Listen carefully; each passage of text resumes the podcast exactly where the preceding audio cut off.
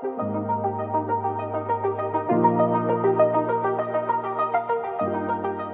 了，那我们就先来开场一下吧。对，我们欢迎来到阿普蛙的井边闲谈。哎，我是大猫，我是凯梅，我是杜杜。我们刚刚就是顺手就哎顺口就开始在聊这个地狱梗，或是可能是所谓的脱口秀吧。因为像我跟杜杜本身都算是脱口秀的爱好者，包含欧美的也都看。嗯，你知道欧美他们讲的有时候就是更更 over。对，欧欧美其实他们在很多事情上面是更开放的。那有时候我就回来再看台湾，或是再看中国，比如说像效果文化的脱口秀，我觉得各各个有各个我喜欢的地方啊。对，那我先来问一下卡梅好了，因为是唯一比较没有在接触的人，嗯、对你来讲，你觉得地狱梗是什么？我刚才也一直在想说，到底地狱梗你们是怎么样去定义？对啊，因为我印象中的地狱梗好像就是指说讲的东西有可能伤害到冒犯，对，冒犯到。他人或是某个群体，嗯，这样子好像叫做地狱梗，是吗？我这样理解。那你有印象很深的地狱梗吗？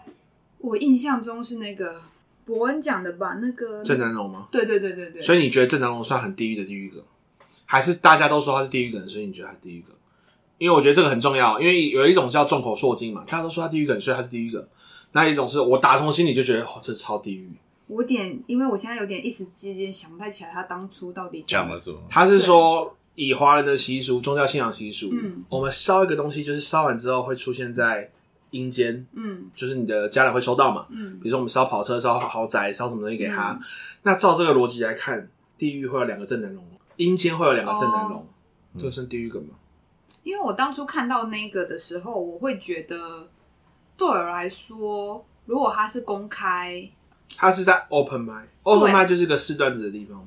对，所以我那时候会觉得他的这个，我觉得确实这个算地狱梗。嗯，对，因为我觉得毕竟对于郑南龙的事件来说，他其实是一个对他的家属来说是一个很伤痛的的事件嘛。但是我会觉得，哎、欸，他如果只是在试这个段子，我觉得他是在 open mic，然后本来就是一个比较封闭吗？open mic 其实为什么要 open mic？它不是收费嘛？通常 open mic 是不收费，嗯，然后它就是一个，我想了一个段子，我想试试看，嗯、我想看一下反应，那所以基本上通常这里面东西是不外流。可是那换句话讲，像我们之间聊天，那我讲的话就不算地狱梗嘛？公不公开构不构成地狱梗条件？因为我会觉得，就是因为刚刚讲嘛，其中它的呃，它其中的这也不能算定义啊，就是它会冒犯到他人。可是如果我们、嗯比如私底下讲，可是我们其实并没有讲给当事人听，是的话，对我来说就比较不会去冒犯到他人。对，但是如果这个是有可能，我们是公开发言，然后会让就是这个呃受害者或这个族群会听到的，那对我来说确实他就比较地狱梗。所以简单讲，就是我只要确信现场没有一个会被冒犯的到的人，然后今天应该也不会被录音被传出去，我讲什么话都不算地狱梗。好像也没办法这样直接。我自己是不完全不认为这句算地狱梗，我完全不会认为这个是地狱梗。当然，你说他的家人有没有因此被冒犯？那我讲个更直接的，这一段可能会被剪掉。那现在让他死掉的那个人出来选总统了啊？怎么没人敢谈？你们知道郑南榕怎么死的吗？嗯，他是自焚。那你知道当初破门去抓他那个人是谁吗？你都忘了这件事情了吗？嗯哼，对啊。那我觉得好奇的是，如果博恩讲这件事情，你说。博恩的言论自由是靠他争取来的，我不如说，那我来讲这些，伯恩来讲这件事情的时候，我反而让更多人想起来这个人，我不觉得这件事情不好、欸。哎，当然可能太偏激了。按理说他的家属有没有被冒犯到？那我我我还是觉得啦，因为冒犯真的是每个人主观意识嘛。嗯、我我觉得我不管讲什么话，都会有人被冒犯到，甚至是十年前你在开女性玩笑，你不会，你那时候也不会有人说我。还不知道哦，原来我被冒犯嘞，所以以前，所以现在的脱口秀会开玩笑说，虽然我不知道以下这个段子会不会十年之后冒犯到某个人，但如果会冒犯到的话，我现在先道歉放起来，道歉起来放。嗯，对，其实包含台湾脱口秀，现在现在也是这样，现在很流行这样。对啊，甚至是之前 comedy 他们有考虑一件事情啊，进来先签那个同意书啊，就是我确认今天这个场合很有可能我会被冒犯，但我不，我不愿，就是我会放弃所有追诉的权利啦。因为我进来了，我进到这个场合了，所以等于是我自己要承担这个危险。也就像是，呃，你去玩雨霄飞车，你会有承担那个样的危险，所以你进到 Comedy Plus 也是也会承担这样的危险。不过，因为听如果他们会现在会先做这样的事情，就代表说，呃，他们知道他们的内容是会冒犯他人的。不是，因为因为所有人都有可能被冒犯嘛。今天尤其是我们会故意在开某些玩笑，甚至我们在火烤嘛。嗯，明明我火烤的可能是杜杜，结果你在他身上投射，你又看到一个自己的某个部分，你觉得自己超级被冒犯。那那我根本就没有在考虑你，因为我们在玩火烤，我们在考量我们两个之间的事情。嗯嗯，我要怎么样去考量美？因为我不是我没有全知全能，我唯一能够不冒犯别人的方式是什么？就是不要讲话。这不就是华人现在的状态吗？我们很多人就是就干脆不要讲话嘛，或是不要在公开场合讲话。我们私底下很熟的，我们就是自己拉勒嘛，这是最安全的方式啊。啊，可是欧美是刚好跟我们相反。那 comedy 的文化本来也是从欧美进来，其实他们就是有点想要学这些东西，他们也是认为我们的言论可以更开放一点。嗯、对，那当然了，我每个人讲，我尤其是在公开场合讲这些话，我本来就是冒着冒犯别人的危险啊。我觉得我就算去当讲师，我在台上讲的每一句话，我也有可能不小心冒犯到人啊。因为我常会讲什么，嗯、老师，你今天就是某些时候，你可能会误会了学生的需求，你可能没有顾虑到他的需求，可能就觉得。干你为什么凭什么说我？你根本就不是老师，你凭什么说我顾忘记顾虑学生的需求？你怎么可以这样子？然后我就被延上，我可能因此冒犯了别人。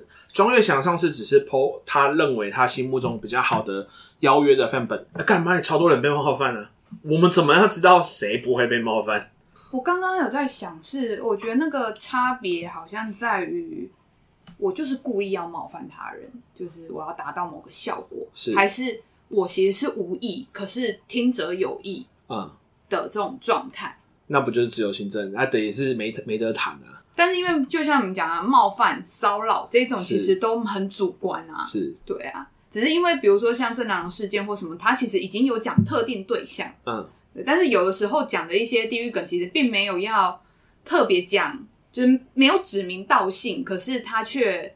呃，你有些是自己的投射，嗯，对。那我觉得可能原本讲的人可能不是这个，没有特别要去冒犯这个，可是可能听者的人有意。对于你的判断还是会去考量他讲的算是动机嘛？嗯，这样是讨论一些行为，他的目的是什么？嗯，我觉得我好像会蛮比较在意这个啦。对，所以他有没有刻意要去戳那个人，让他那个人觉得痛？嗯，是这个意思吗？嗯。但是郑南榕，郑南榕已经不会痛了。但是因为郑南榕事件，其实之所以会觉得被冒犯，是对于他的家人来说，这还是一个伤痛。嗯、对啊。那请问这个事件从头到尾，郑南榕家人有出来讲话吗？这部分我没有特别看到。有趣的地方就是，你看我们从来没有任何人知道郑南榕的家长们、嗯、家属有没有人出来讲话。嗯。但我们都觉得他被冒犯，因为有人先出来说：“你怎么可以冒犯郑南榕？”但实际上没有任何人去求证这件事情啊。但我们一直在讲的是什么？他家属被冒犯。所以我觉得这件事情是也算是一种，可以算是一种媒体素养吧。我也觉得它是一种蛮奇怪的推定啊。所以我我我先讲，反正我的结论是我自己认为那个没有到算很地狱，甚至是我觉得在某种程度上，他的确有在引起我想起郑南榕这个人啊。当然你说真的不需要不需要特别引起我想起来，因为我历史系的，其实之前或者是我我有做太多白色恐怖的。主题的东西，其实这些议题我很熟悉，就是已经知道。我甚至，所以我才说，我更好奇的是，那为什么竟然没有人拿这个议题来打现在的候选人？我就说，哦，怎么那么特别？反而是我最意外的事情啊！我以为会有人会抓这一点，然后就一直抓他，一直打，结果反而没有。哦，不过刚刚让我想到，我觉得大家会虽然说他的，比如说郑良他们家属并没有推出来发言这件事情，只是我觉得在。华人的文化里面会有，就是死者为大，所以大家会尽量不拿死者嗯开玩笑。哎、这样讲我就同意哦。嗯，所以我的意思是说，呃，其实前面很多的理由都是叫做我在代替别人，嗯、或者说你看他家属怎么样啊、呃？你是他家属吗？你没，你不是他家属啊？你也没问过他家属，为什么你要一直代替别人出来，好像声讨伯恩，或是声讨某些东西？嗯我也好奇，但是你用其他角度来讲，你说因为死者为大，我觉得你这样冒犯他真的不好。哎、欸，我我反而很接受。我觉得我讨厌的事情是，你一直拿着一个明明他就是一个活人，他可以有这个立场，或是你可以去询问他，他在不在意再跳出来讲的事情，但每个人都好像就是你很不喜欢那种替人家发言，但是没有人去问过当事人。对啊，甚至好像是、嗯、因为我觉得这跟我们在教情绪意思是一样。我看到你掉眼泪啊，心情不好，你在哭哦，嗯、你你受伤了、哦，不是啊？眼泪不一定代表哭泣嘛。嗯、我觉得那种感觉可能让我投射的那种感觉也是一样的，就是就是我在塞一个情绪给你，嗯，啊，你怎么不生气？你应该要生气。你是战龙家属哎、欸，嗯，对，我我觉得这种感觉不是很好，所以我反而是就这个点，我一直都很不能接受。但是如果你从其他的原因来讲，嗯、甚至他做出了那么大的贡献，我们不应该开他玩笑啊，我都接受。对，如果用这个角度，我觉得都接受。对，其实我比较想讨论的就是这个，对，所以我我真的很好奇的是，到底这东西算不算是你的地狱梗，还是还是别人说他很地狱，所以你会认为他是地狱梗？我在意的是，我们有没有真的自己去思考，我心中的地狱梗是什么？我们再来谈论地狱梗这件事情。所以，如果说郑南榕这件事情，我都会第一件事情问的是：是因为别人说他是地狱梗，所以我觉得他很地狱，是真的这样吗？因为我认为，如果真的很地狱，那应该是地狱到我会记住，我会记住它细节，是因为我打从心底觉得这件事情太地狱了。嗯，我觉得这个这个例子是我之前。有印象啦，然后我那时候我看到这个新闻讲出来的时候会，会会让我觉得遗憾的点是，我会觉得哦，他明明应该是在一个比较封闭的场合去测去测试，然后被就是被外流，外流。其实简单讲就是被外流。然后我会觉得，当时我也会觉得为博恩抱不平吧，就是会觉得，我也会觉得，如果我是一个在 test 的状态的话，而且那一段是即兴，那那样不是他写的稿，是他。突然想到想试试看，嗯、对，哎，你知道 open mind 就这样吗？对啊，所以我就会觉得，哎，可是就会被有些人抓到，就是因为确实伯恩的风格比较，或者是脱口秀本来对于台湾人来说就是太先进，很新很新的东西。我觉得其实像最近的那个全明星全明星辩论赛，嗯，不是我最近看到，因为难看到爆的那个嘛，但一直在攻击别人。但老实说，对对对对对对对，这一集帮我下标，大猫敢做敢当，大猫敢做敢当，换大猫敢敢说敢当了，对，敢说敢当，对。然后那个，因为节目的现在就是有批评的声让出来嘛，对，就是大家会觉得啊，这根本就是主持人陶晶莹他的节目，就是的那种感觉，就是个个根本不是在辩论的嘛，就是根本就是以好像主持人喜欢的表演方式。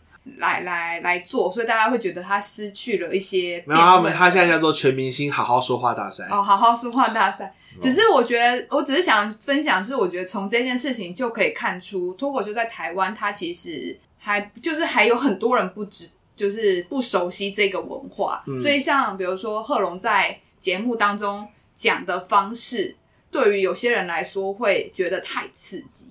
确实，我觉得那时候我看。就是贺龙某一段，我也是觉得你也把冷汗嘛，对，呛爆，对，因为他当初是呛对方的辩手，然后我会觉得那真的是，如果你是看言上，我觉得会完全会笑烂。可是岩上有个前提，岩上他有跟每个人都先知会，对对，然后但是我觉得，所以我会觉得他在那边做了一个就是很大胆的尝试。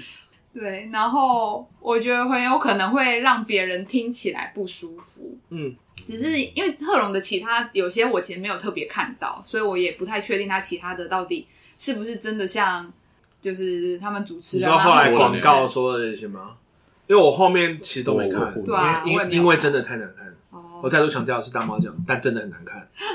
观众应该有可以主观定义一一门节目的权利。嗯，我自己会觉得，我当中有看了几个。几次的片段，我其实我觉得他让我我不太想要继续收看的原因，是因为有时候我会觉得他们的辩论没有讲到那个点，很必啊，因为对。想讲又不敢讲啊，所以那个是后来我会觉得，或者是我觉得毕竟是艺人，所以有些艺人他还是会用比较以后节目还是会见面，或者呃，我不呃，我不是在讲他们人互相攻击的那样，是有一些他们在讲，我忘了他们讲讲哪些辩题，哪些辩题。但是我觉得他他会有点像是有一些通告艺人，在节目上面就是打打哈哈的那种，对，或者还要博得一些效果。然后这一种会对我来说，我会觉得看辩论赛，我会想要欣赏的是他们有抓到某个论点，可能我们自己带议题讨论吧，就会觉得说，哎、欸，要抓到某个论点，它到底是什么意思，然后你针对这个来。第一讲论点嘛，第二讲逻辑嘛，第三才讲技巧嘛。对，对不对？就是我觉得他们想要博君一笑那一种，我觉得他可以，我觉得那是锦上添花。可是你必须要有先有那个基础在，以后那个论点对，然后但是。我记得他们之前会有一些人会在：“哦，我还要撒花还是干嘛的？”我就会觉得，等一下这是什么？就是 就是就是，如果你真的有去看《奇葩说》，你就知道他们有多烂。介绍一下《奇葩说》。《奇葩说》是中国的节目啦，那他的主持人是马东，然后里面有一个固定的主持人是蔡康永，大家就很熟悉了。然后里面他们就是常常会有一段很有趣的论点，然后让他们就是准备自己的论点来就这个题目来打一个辩论。好，那他们他也是正辩，他们也是奥瑞冈三三三四的辩论方式嘛。那当然里面他们有一些人就是超强，比如说两岸第一辩士黄执中，然后或者是他们也有请李诞，李诞就是不擅长辩论，可是他用脱口秀的方式，他一样可以找到很多的论点是讲出来是所有人都服，就是不是我不是出来打哈哈，不是插科打诨，反正就是我是讲了一个大家都可以认，比如说他说他说我们在奇葩星上面。现在我在个美术馆里面，美术馆失火了，我要救一幅名画还是救一只猫？一个是生命嘛，嗯，啊，你说不说？我们都说生命无价，可是名画嘞，蒙娜丽莎在你面前的时候，你真的会去救那只猫吗？嗯，还是对我还是会，我会去救那只猫。然后每个人都有各自很棒、很很好的论点，然后再往下去讲。所以他们的整个安排就真的是辩论赛，然后尤其是他们计分机制就很好，像现在的计分机制，请三个评审，我就觉得，啊，你三个评审，那我不就是讨好评审就好？太主观了，啊，他们就是一百个观众，一百观众，这两个题目，大家观众先投票，开始讲之前都先投票。所以假设旧猫有六十个，然后旧画有四十个，所以整个辩论结束，假如说旧画变五十个，那就是旧画的赢，因为你拉了十票过来。嗯，因为有些题目它没有办法真的五五坡嘛，有些题目就是正方特别强或者反方特别强，可是它的机制已经弥补了这件事情啊。所以我要的是我最后拉到的对方的人过来，就是代表你讲的够能够说服对方，说服对方。其实辩论就是一种说服嘛，嗯，对啊。所以你看这个机制多么简单。另外讲一件事啊，机制不受保护啦。好，你直接把这个机制学过来，没办法告你抄袭。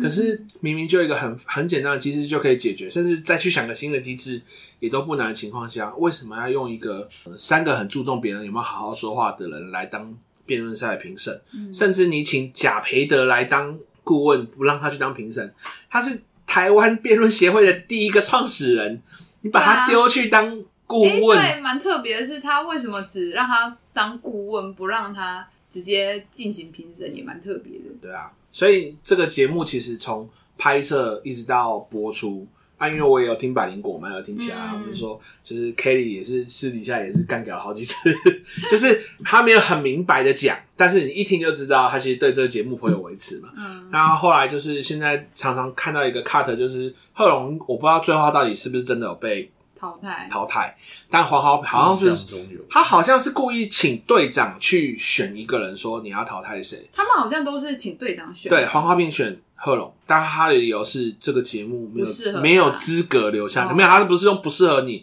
他说这个节目没有资格留下你，嗯，对。然后好像最后哦，然后平常他们说哦没有，其实我们这集没有淘汰，然后就是故意让黄浩明当个坏人，我就觉得干超无耻哎，真就是你的节目这种操作是真的是不要脸到爆炸，对，就是你在整黄浩平嘛，对不对？那黄浩平也是啊，如果黄浩平今天最后就是他就是不好意思，他淘汰贺龙，然后私底下跟他道歉。那黄浩平就是完全被整，就是还好黄浩平是一个很直接的人，他就说这个节目没有资格留下你。当然我不知道到后面到底黄贺龙有没有被淘汰，因为我也必须讲贺龙的口才一定是在一群人里面前四前四吧，因为剩下人真的很废。确实能看到那些艺人的压力蛮大的啦。我觉得这叫做专长放错地方，他们不适合去参加这样的节目。哎、欸，那我蛮好奇，像中国的奇葩说的话，他邀请来的那些辩手。你把它当成好声音海选选出来的，OK，所以他们其实都会是很清楚知道辩论赛的一些规则啊，或者是到底要怎么进行辩论。有可能不是那么熟悉，但是你看，就像贺龙不熟悉，他也可以打出自己自己的方式，嗯。但至少他的选人的方式是对的嘛。但是目前这个节目就会变成是他们先选了一批人，然后就在帮他们贴标签呢，帮他们贴 A B C D 级耶。哦，对，我觉得超蠢的。你还去帮人家贴标签，嗯，我就觉得这件事情我不能接受。但我们刚刚不是在聊脱脱口秀吗？就是我们在讲脱口秀跟辩论的差别嘛。因为炎上也出好几季嘛，嗯、然后加上其实其实台湾的第一个炎上是瓜吉办的，不是不是那个不是伯恩系统。他们不是还在自己的那个直播有讲过说很介意那个大家后来记得的都是。伯恩还是萨泰尔之类的，就是瓜吉吗？对啊，瓜吉会在，就是其实这件事情瓜吉会在意，会在意。他就是一个中年老头嘛，他每次会在直播碎碎念跟抱怨，对，但是他之前他也不会先出来，就是跟人家靠腰说，哎、欸，这东西我们先办，你怎么来抢去做？因为你可能就做太慢了，好好好啊，对对，我太慢了就算了，这样。所以瓜吉他们是在他们自己的那个上班不要看里面办的吗？还是不是？他办很大。哦，超多了，那那季超好看，比比伯恩目前办的那第一季的四场都好看。嗯，他就是火烤瓜吉嘛，然后他请了，他有请伯恩，然后有 Jim，也有贺龙，也有凯莉。然后本来凯莉的位置是要找龙龙，然后哦，对，他那个是瓜吉办的，那是瓜吉办的啊。那我只能说后面你看，你看，是不是那个比较好看？那个比后面的都好看吧？就是因为后面的其实都是其就是会火烤大咖艺人嘛，对啊。但是因为那个我就也没有看，对啊。然后但是因为瓜吉那个我有看，但是我会以为他跟后面那个其实是同个系统，对对对。你没有发现整个风格都不同？我只是以为他们也不一样。我只是以为他们通常就像觉得一开始你以为是李玉瓜吉，因为是瓜吉，所以特别办一场叫瓜子。没有，我误会了。哦，你看这边就是有一个。真的误会的人在。好啦，挂机拍谁啦？没关系，这件事过去蛮久了。对，过去蛮久了。但我觉得继续办下去蛮有趣的。嗯，会比会比萨泰的系统有趣啊。你觉得差别在哪里啊？萨泰的系统比较偏向演出，更像演出哦，因为他们就是请了一个人嘛，然后那个人一定有他很很多的一个新闻争议点，很多的新闻争议点嘛，比如徐乃麟啊，他之前就骂唐崇盛嘛，然后他大不了。不爽就不录嘛，嗯、然后他找的人也就是比较不是脱口秀的人，比如说他找什么熊熊，因为他有偷拍流出嘛，然后比如说他可能要找几个脱口秀的人还是有嘛，嗯、然后他找谢和弦嘛，嗯、对不对？他就是找的来宾很多可能也不是脱口秀啊，还找陈志远。啊，就是很明显就是先帮他写好稿，他只是需要这个人。玩偶在上面，嗯、我觉得就是没有那么有趣。可是瓜吉办的那时候是全部大家都是脱口秀的人，因为那个就可以看出很用力在，很用力，然后在火烤，而且那个稿一定有一部分，有很大一部分是自己有诠释过的，嗯、所以他们他们也不避讳说他们后面有写手先帮他们写好稿，但他们自己也有彼此有一些认识嘛，嗯、他自己也可以决定他力道要多少嘛。因为这样确实像他们后来办的，就是沙太他们办的。有这种 maybe 就很像狗屎写手啦，就是 前面他的只是需要演员帮忙去演出这样子，就是他们变成很多个狗屎写手在上面，嗯，然后狗屎写手要换人帮忙写。他其实现在还要找很多外援啊，嗯，他现在有请那个马术回来，马术叫名字突然忘记了，老 K。哦，哎，我那天是看到黄义豪吧？对，黄义豪他是象征。但是他现在回来帮忙写狗屎写手，还有帮忙写是，对，因为那天看那一集那个，他跟谁帮啊？那个一个女生，那个他们写那个赵正平，对赵正平，我那天看到，因为已经好一段时间没有出狗屎写手了，嗯，狗屎写手也是一季一季的，所以狗屎写手也蛮有趣的啦。对，但是狗屎写手可以跟比较偏职场嘛，因为主要是跟自己有关嘛。对，可是炎上真的是，我觉得要自己去炎上才才有趣。但我觉得岩上对我来说也算是尺度蛮大，因为有一些我那岩上你就会觉得很地狱吗？我觉得，因为他们是真的，如果他们照你讲的话，他真的是在冒犯其他人。嗯、对，所以对我来说，确实岩上是蛮地狱，但是我可以接受的原因是因为他们来的人是知道我们就是要彼此冒，所以我觉得我可以接受的地狱梗，我并不觉得全部都是全然是坏事。嗯，但是我觉得地狱梗必须要是就是两 造双方或是彼此。一个是讲者，其实你有顾虑到他对方；那另外是，比如说你故意要冒犯某人，那你有顾虑到他；那另外是我们彼此已经讲好了，就是我们就是基于这个原则来彼此就是互相攻击就是决斗。都知道了。对对对，那我就觉得那没有什么好，就是事后来觉得像当时候，我我不确定那个新闻到底是不是真的，就是在讲那个谁啊，龙龙啊，不是不是不是。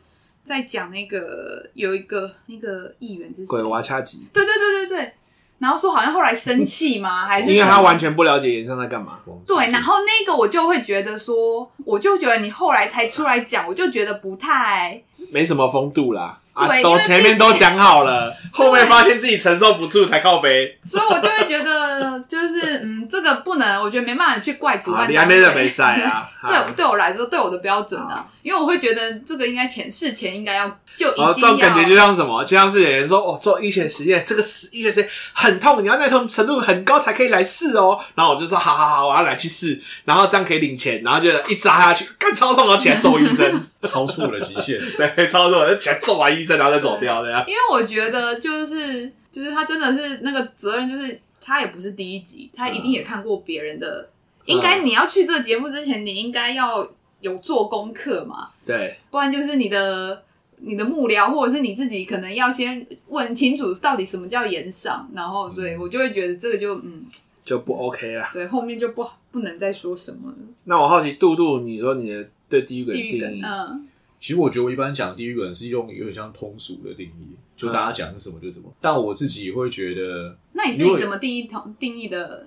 我自己会怎么定义通俗吗？通俗的地狱梗，因为通常我会觉得我聊这个东西是为了要跟大家就是有共同的话题嘛，嗯、所以有点像说，哎、欸，别人说某件事情是地狱梗，我就把这件事情先继承哦，它是地狱梗，然后当做跟别人去聊的话题。嗯、但如果是要比如说我自己心中以地域程度来讲的话。老实讲，我我自己目前没有接触到，我觉得到非常地狱的地狱的，所以他跟我差不多嘛，就是不觉得他妈这东西叫地狱梗。Gin 跟伯恩，你会觉得算地狱梗吗？其实我觉得还好，完全我觉得完全不是啊。但他们一直都被称为地狱使者。然后我觉得这真的可能是文化的问题，因为我其实以前都是看欧美的，哦，所以看欧美回来，欧美跟台湾人就会觉得，哎，这件事情这样就可以被炒成这样，所以会觉得确实是可能文化上是蛮有差别的，嗯。对啊，对啊，我比较好奇是另外一个问题，就是这好像国外脱口秀也有讨论，就是他们会说有些观众会认为有些事情不该被写成笑话，就是有些事情不能被拿来当做是笑话来讲，你们会同意这件事吗？什么样？比如说悲剧啊。他们就觉得，哎、欸，这件事情就不应该把它写成笑话，会变成是好笑。就其实就这点来讲，我我的观点跟那个黄浩平比较接近。他说，黄浩平黄浩平是说，没有不能开的玩笑，只有技术不好的开玩笑的人。嗯，所以他说所有事情都能写成玩笑，嗯，只是你能不能抓到他那个好笑的点讲出来，嗯，啊，让大家都可以会心一笑。所以有一件事情，他们就是之前更常被讨论嘛，就是什么叫做自嘲才叫最高级幽默。我说自嘲不是最高级的幽默，自嘲是最安全牌，也就是给技术最差的人用的。嗯、因为我我看我笑我自己，你总不能靠北我了吧？嗯嗯嗯，对不对？嗯、那其实你在打安全牌嘛，嗯、表示你根本就抓不出笑话的界限，嗯、所以你永远都只能打安全牌。但有一群人一直在那边，我觉得这也是大家只有华人讲的出口啊，是自嘲才是最高级的幽默。嗯、bullshit，那是最符合华人文化的幽默吧？有可能。嗯对啊，因为华人太害怕冒犯到别人，就是玻璃心啊！不要整天笑对岸的人小玻璃啊，自己也很玻璃嘛。啊，看我今天怎么呛？真的，你今天怎么了？这一集真的是大猫敢说敢当，真的把我下了标。刚没有，我觉得攻击大猫的就来听这一集。我就因为我觉得讲到这件事情，我觉得很真的很生生气，就是因为常常说什么小粉红玻璃心，然后在那开，然后梗图说什么。呃，女性的阴道有八万条神经，是世界上最敏感的部位，仅次于呃第二敏感部位，仅次于小粉红的玻璃心。你知道网上有这张梗图，嗯，对。然后我也也想一想，其实好像也没有什么资格说去笑另外一个国家的人，就因为我们自己真的也很玻璃心，嗯，就是稍微戳一下就弹起来，然后都很夸张，就是很严重，而且你永远都会觉得你再去声讨那个。戳到你的那个人，你永远是个勇者，是正义之士。嗯，甚至是像像上次我看那个啊，就是专业强的直播嘛，专业强直播，他就说，他就出来道歉，他就也出来道歉，还解释说为什么会发这篇文章嘛，嗯、就是他觉得邀约可以更有效率，或是其他有的没有的事情。然后另外也要，还有一部分在讲话划清界限嘛，因为有些人会想来凹啊，我我也遇过想来凹的啊，那所以有一句话我蛮喜欢的。就有交情什么都好谈，没交情就我们就就交钱呐，对不对？你要请我去讲研习，终点就是两千嘛。啊，你跟我说终点四百块，可不可以请我？那、我答应你之后，请我以后我要怎么过活？那以后别人都跟我讲说，啊，你上次答应别人四百，那是不是我应该也要四百？我跟你交情还比较好，对啊，那我要怎么讲？对，很合理嘛。对，所以那那个时候我看到那个直播，一开始人在下面讲说：“我不要听你废话那么多，赶快道歉。”我讲好像你是你是那个被冒犯的人哎，是怎样？怎么凶？哇，你这么凶，我都被吓到了。你要不要赔我钱？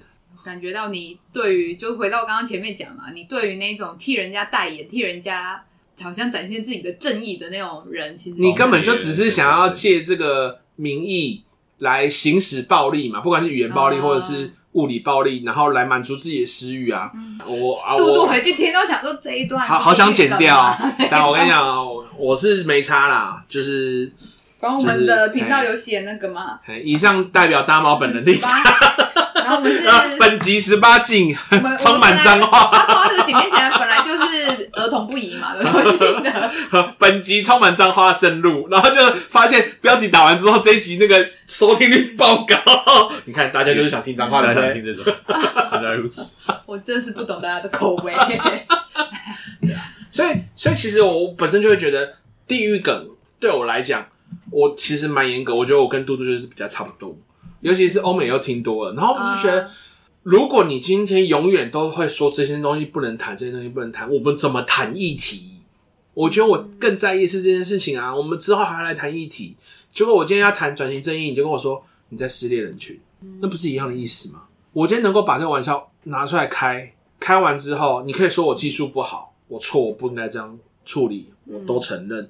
但是你你一开始就说这东西不该谈，不能谈，嗯哼，那我那我们以后我们还谈什么议题都不要谈啊，嗯，就因为我怎么知道我谈下一个议题别人会不会说哦，你这个不能谈，你冒犯到我了，哦，我心中最软的一块受伤了。因为我突然想到，因为我刚刚在想嘛，就是像是不管是说中国的人们或是台湾的人们，其实对于有些话题其实是很敏感的，嗯，那像比如说像日本呢，他们会有。这样脱口秀的文化嘛，因为我觉得日本，日本是漫才文化比较不太一样。因为我觉得日本的的，比如说人际或那，其实他们是更保守的，哦、所以我会觉得他们应该是不太 更不好发展脱口秀吧。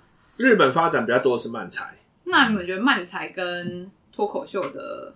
漫才好像就是有一个人会一直装傻，另外一个人会一直吐槽你。啊，对，然后所以他们很多事情就是对，就是在笑另外一个人，因为另外一个人太北蓝了，就更偏向是以搞笑目的。但脱口秀很多是日本好像不多，会结合时事，嗯嗯，有时候想要讨论一些东西，但。漫才很少在想讨论什么东西吧？好像漫才比较没有在讨论，对啊，没有，不比较不是以这种形式演出啦。对啊，对啊，对。因为我记台湾的有一个他们在做漫才，我忘忘记他们两个。达康达康。那对对对，他们两个，可是确实他们比较说从日本来的两个嘛，山木跟山木他们也是做漫才的，然后或者是我是看面白大丈夫也是有做漫才，嗯，确实因为他们的整个风格就跟脱口秀很不一样啊。对，他们比。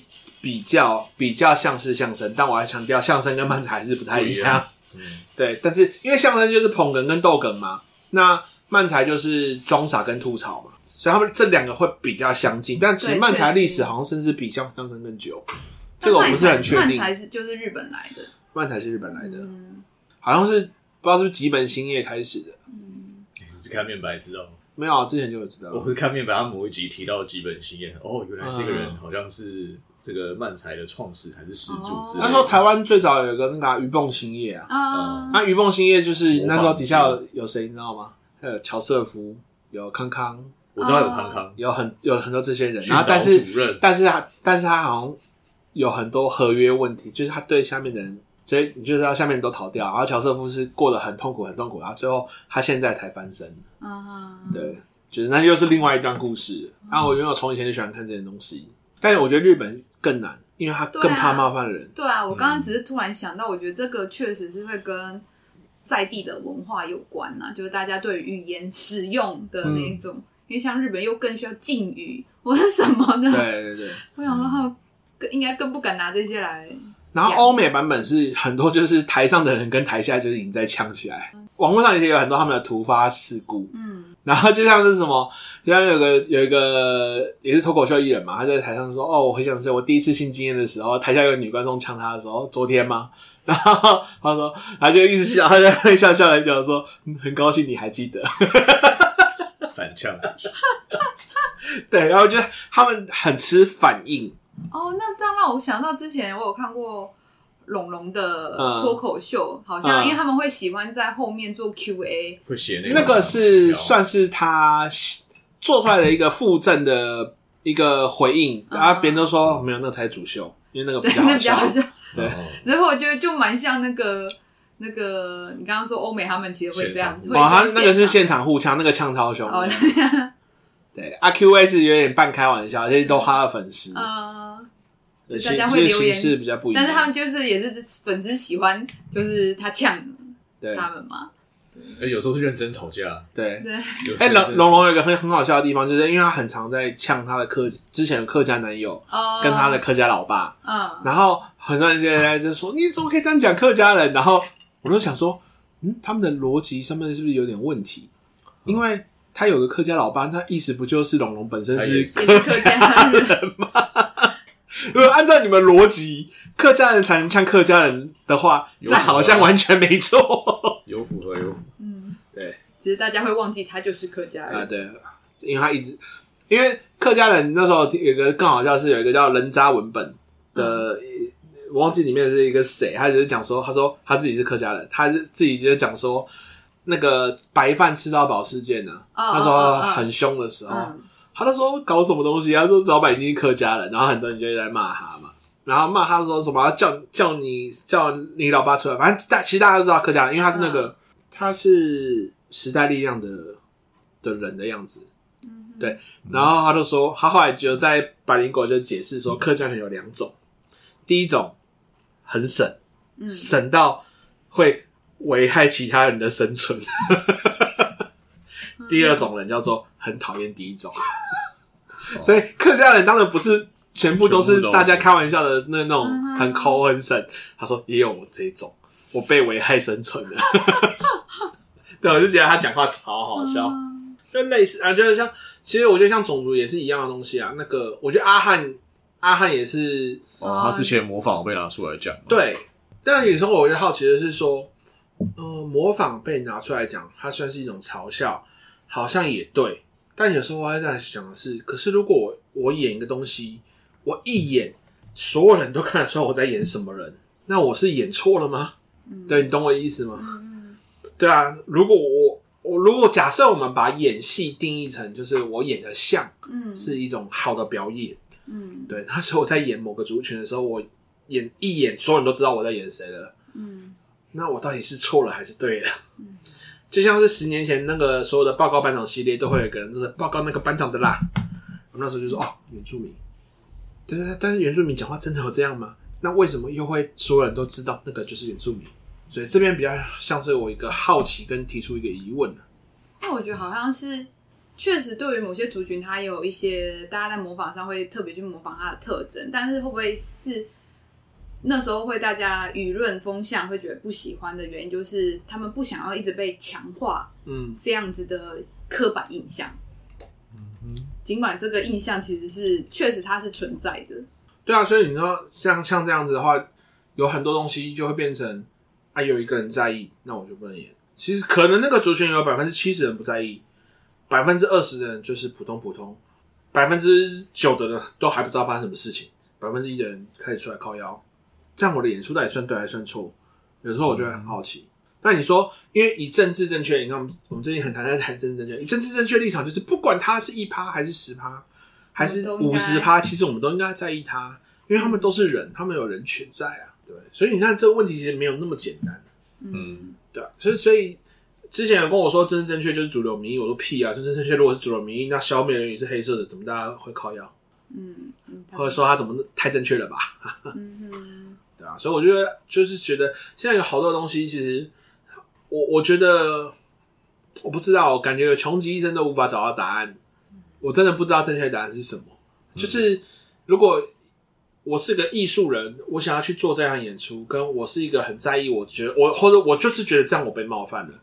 可是我们就是知道很多人他的神经就是敏感到，今天我走路走在地板上，我楼下的邻居会上来跟你靠腰。嗯可是我都已经铺厚地毯了，我能我多花了十万二十万去做这件事情，嗯，我也没有申请国赔，我没有申请什么，这是我自己负担的。嗯，那今天你就是耳朵超级灵敏，你就是千里耳，你就是顺风耳，然后你就是说我打扰你的安宁，你说我冒犯你，那我到底该不该负责？我觉得也是一样的状况啊。我没有办法为每个人负责吗？我觉得我没有办法啊。我自己之前是有想过，就是这个社会好像变，大家会越来越很在意某一些小小的，就是自己的不愉快，然后就要把它放大。然后我自己目前的感觉是很像是大家都失去了某一种弹性吧。嗯。但我会希望一个比较好的社会，应该是让大家都有可以有一些弹性，比如说对于一些玩笑，可以诶就一笑置之，不会觉得说是针对我还是怎么样的。但现在社会感觉是在往我不希望发展那个方向走，就是。很容易就被戳到啊，然后就会生气啊，然后都要去把言论缩减啊之类的。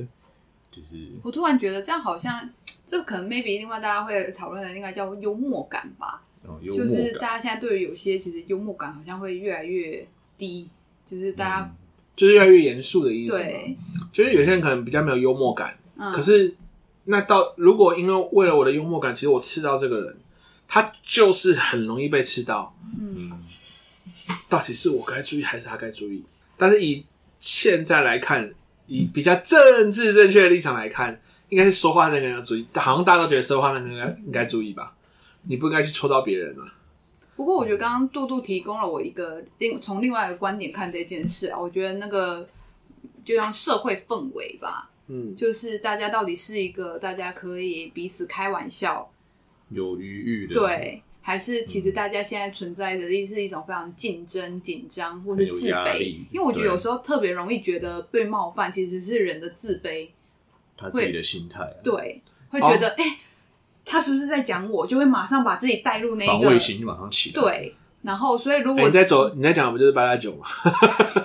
因为不是说你八加九，你看他看久一点，他就夸小，然后就开始要打架。为什么？因为他有就有些人之前有个讲法，就是他觉得你看不起他。其实是一种自卑感在作祟，嗯、所以他才会就是你看他看久一点，他就说你是夸小。其实像我之前，因为我之前服务过青少年嘛，为什么像是他们会想要去正头去参加这些活动？其实就是认同感。对，其实通常就是他们在原本的社交、原本的人际关系里面，他们可能通常都是低学业成就的孩子，嗯，然后他本来就可能不断被。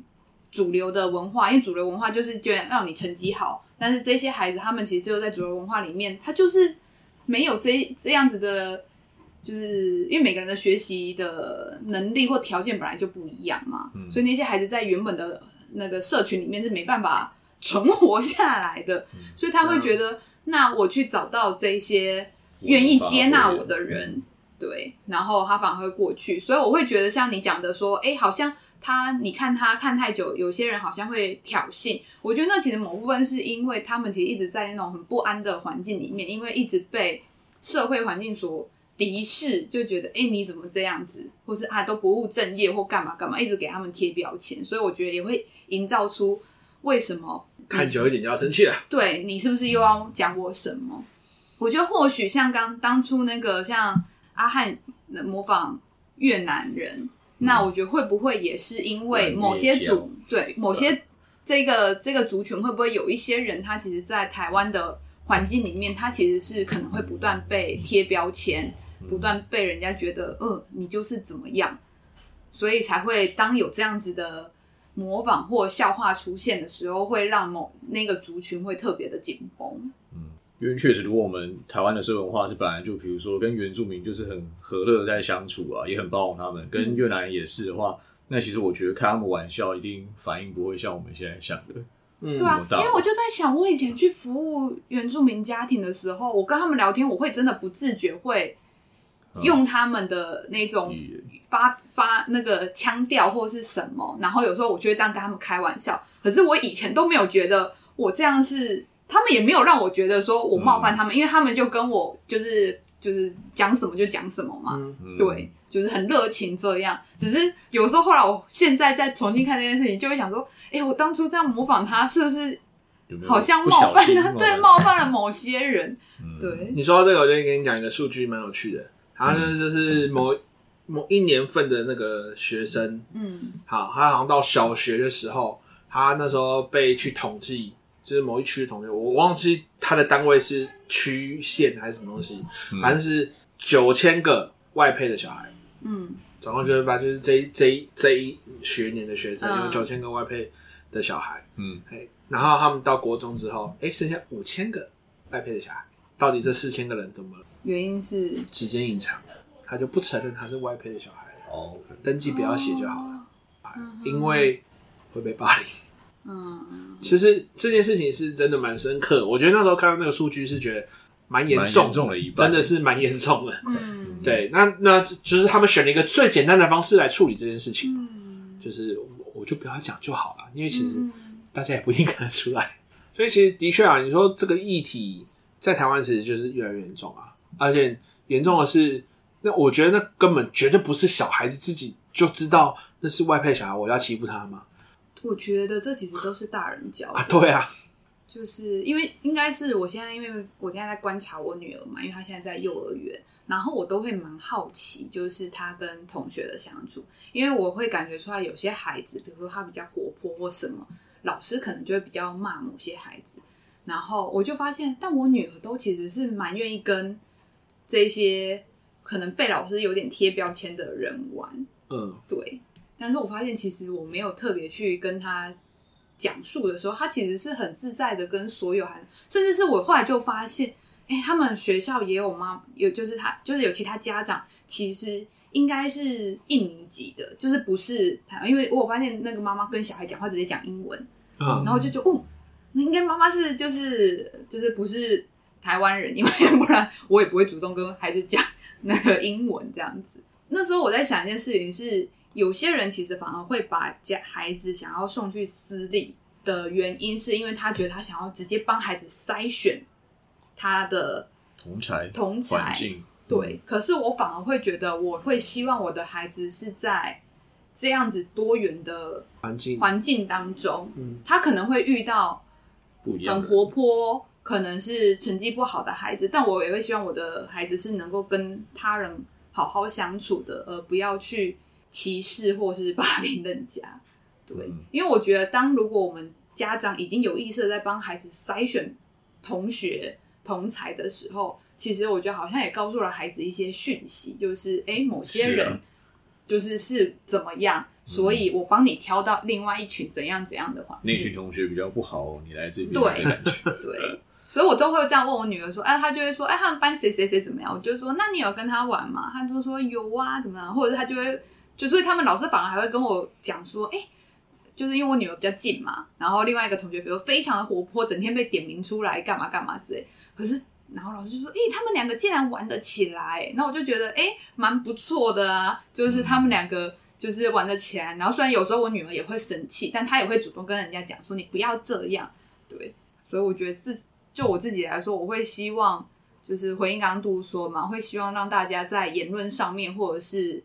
其实是更自由的状态，而不要一直帮弱势贴标签，因为那确实会影响大家。比如说，为什么好像随便的，就是无意的一个发言，都会被人家投射到说你是不是又要攻击谁？然后我觉得整个氛围就是大家一直在做言论审查嘛。哎，你是不是故意要冒犯谁？你是不是怎样怎样？就我觉得过度贴标签这个概念啊，就有些人会一直强调，就是。我很我很在意你啊，我知道你是什么族群的，然后一直把你贴一个标签。我是觉得说，如果你是真的要跟一个朋友相处，我根本就不会去在意，嗯，你的、嗯、你的心理的认同性别是什么，嗯、还是你是哪一国人，还是你爸妈是哪一国人？嗯、我觉得这根本就不重要。嗯，所以其实我一直都不在意这些，但有时候我周周遭会在意，还会去影响我，我就觉得跟你屁事。嗯、然后我就觉得就是。我我本身期待的世界就是到最后我们可以很自然去谈这件事情，嗯，呃，不要去管我的用语，只要我的用语，我跟我朋友之间我都可以接受，我们都知道彼此是没有恶意，这样就好了，嗯，对啊，我就是因为像之前，因为我因为我朋友是同性恋嘛，对，然后有时候有时候我是我就跟他开玩笑，有时候开玩笑，我就平常就跟他说，哎、欸，干基佬，然后这 之前我女朋友就会骂我，不准加基佬，为什么？我就是 为什么我不能叫用一个我们熟悉的开玩笑？这就是跟朋友之间人说：“哎、欸，废物。”嗯啊，对啊，废物也是骂人的话嘛。啊，我们有时候叫朋友都叫：“哎、欸，废物，哎、欸，垃圾。”嗯，这样就不行。你为什么为什么你不会禁止我叫别人废物或叫别人垃圾？但是我今天用激到你反应这么大，而且我不是叫你，也不是叫你朋友，他是我朋友。我觉得这这才是真的，不知道。我觉得可能是我自己太习惯这个方式了。嗯，或者是我有在想，会不会反而你会更想要这么做？就是、我我不至于到更想要这么做，哦、我只是会觉得，我跟我朋友之间一定会有个朋友自己之间的称呼嘛。嗯，对啊，就像比如说我就是就像我那个医生朋友，我说干嘛智障？嗯，对，然后有些人说你不准用智障去称呼别人。